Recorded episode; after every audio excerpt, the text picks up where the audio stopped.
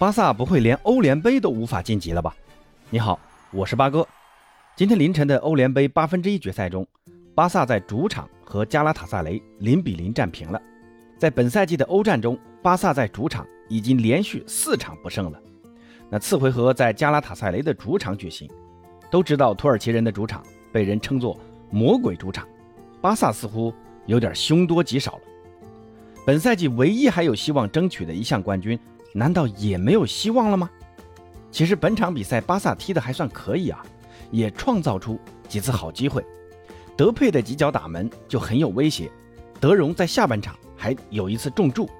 但关键是巴萨租借给加拉塔萨雷的门将佩尼亚多次贡献神扑，力保球门不失，不然巴萨还是很有机会拿下对手的。只是巴萨的前锋们似乎又回到上个月之前的那种状态，找不到射门感觉了。尤其是左路，那本期节目就和朋友们聊一聊巴萨的左路该由谁来打呢？这一场比赛，哈维在锋线选择了一个轮换，让前几场打左路的费兰托雷斯回到中路。前几场在左路，托雷斯的发挥其实并不算太好啊。虽然上一场打进了扳平的那个球，但结合最近几场的一个表现，在左路的托雷斯错失了很多次的好机会。托雷斯的一个特点就在于跑位好。弱点呢，就是射术偏差，这就跟他的位置也有很大的关系啊。之前在曼城和西班牙国家队，托雷斯更多的是在左路和中路活动，也进了不少球，进球效率也还可以。但巴萨在右路有登贝莱和特劳雷两名突破见长的右边锋，所以呢，在德佩受伤期间，费兰托雷斯一直是打左边路的。虽然托雷斯跟登贝莱一样，左右脚都能打。但很明显看得出啊，在左侧时，托雷斯总有意无意的喜欢接球后调整一下再打。这个调整动作也不是说不对，但更多呢会浪费时机，给了对手后卫封堵的时间。如果能接球就打，那后卫的反应时间也会更小。你像皇马逆转巴黎的那场比赛，本泽马的那个帽子戏法，除了第二个球是稍微调整了一下，另外两个球全是接球就打。这就是顶级前锋和一流前锋的差别，那这个也跟托雷斯在这个位置不太适应有很大关系啊。这场比赛哈维把他排在中路就有这个考虑啊，让他在中路试试有没有可能更加适应。那第二呢，就是更习惯在左路活动的德佩伤好了，而且之前两场打替补都进球了，这次轮换进入首发打左路。这场比赛德佩上半场的发挥只能说是中规中矩。第二十六分钟，那个任意球打的就很精彩，佩尼亚的神扑也很棒。四十一分钟的突然内切打门也曾差点破门，但其他时候德佩的存在感似乎并不是很强。下半场更是换到中路去了，因为费兰托雷斯在中路的发挥没有起到作用，哈维在半场的时候就把他换下去了，换了登贝莱上来打，那就需要和德佩换个位置，德佩去中路，左路改由登贝莱来打。登贝莱上来也有几次传中，但对手的密集防守让德佩在中路很难受啊。登贝莱自己也试过内切打门，都没什么效果。这个时候，三个前锋似乎有点各自为战了。特劳雷呢只会下底传中，德佩在中路又站不住，登贝莱又老是被断球。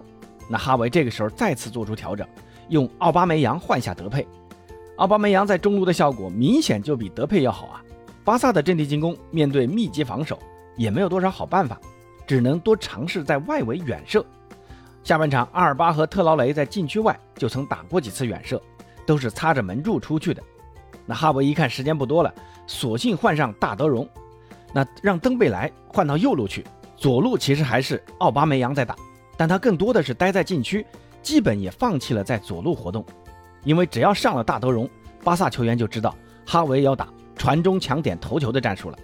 但这个时候你会发现，巴萨阵中已经没有能传中的球员了。登贝莱这场比赛的状态实在太差了，丢球太多，过人呢又过不去。那巴萨就空有两个中锋，没人给他们传球啊。那最终也只能接受零比零了。那话说回来，到了次回合，哈维要想晋级，肯定不能像这场比赛一样了，搞这么大的轮换。那如果全主力出战，那谁会来打左路呢？其实我还是很看好费兰托雷斯来打左路的。首先呢，托雷斯善于无球跑动，跑位非常灵活，也非常适合做个僚机，减轻中路的防守压力。虽然射术还有待进步，但两害相权取其轻嘛。巴萨毕竟还有奥巴梅扬和德佩这种终结能力比较强的球员嘛，更何况还有一个神经刀登贝莱。哈维此前试过加维和德佩打左路，登贝莱也能打，但登贝莱更适合在待在右路。德佩的进球呢，又更多的集中在中路。